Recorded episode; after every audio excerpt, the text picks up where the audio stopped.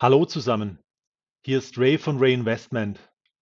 Ich habe mir heute die Aktie von Baidu mit der WKN A0F5DE angeschaut. Ich bin mit einer kleinen Position investiert. Hier eine kurze Beschreibung des Unternehmens.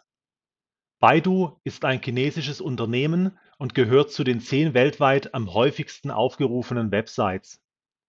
Es betreibt eine Suchmaschine und ist Marktführer in China mit einem Marktanteil von 74 Prozent. Das Unternehmen wird oft als das chinesische Google bezeichnet. Zusätzlich werden Community-Seiten angeboten. Hierzu zählen beispielsweise eine Online-Community-Plattform, interaktive Wissensvermittlung und eine Online-Enzyklopädie. Außerdem wird Software wie beispielsweise ein Browser und Media Player zur Verfügung gestellt. Eine Media-Plattform kann von Online-Marketing-Kunden verwendet werden, um relevante Internetnutzer mit Werbung zu erreichen. Die Werbeeinnahmen sind für Baidu die Haupteinnahmequelle. Baidu ist ein Gigant auf dem Gebiet der künstlichen Intelligenz und seit Jahren Vorreiter. Viele Experten sehen das Unternehmen als das führende KI-Unternehmen in China.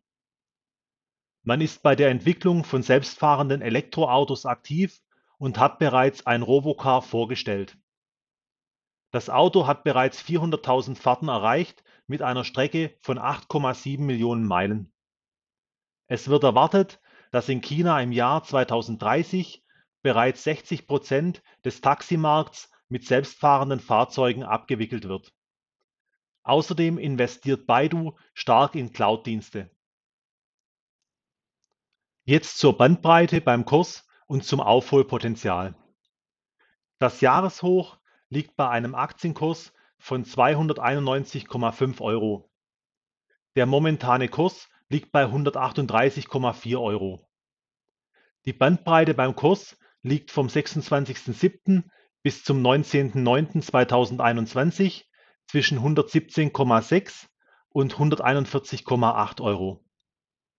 Wobei das Tief von 117,6 Euro das Tief einer V-Formation vom 19.08.2021 ist, die Anfang September schon wieder einen Kurs von 141,6 Euro erreicht.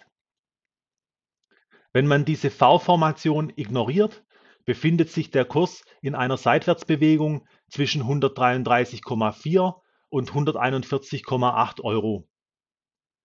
Daraus ergibt sich eine Differenz vom Jahreshoch zwischen 51 und 54 Prozent. Das Aufholpotenzial zum Jahreshoch liegt zwischen 106 und 119 Prozent. Der wesentliche Grund für den Rückgang beim Kurs sind die Regulierungsmaßnahmen der chinesischen Regierung gegen die Tech-Giganten. Die Tech-Konzerne sollen daran gehindert werden, in der USA an die Börse zu gehen. Es wird unter anderem befürchtet, dass die Nutzerdaten an die amerikanische Regierung weitergegeben werden.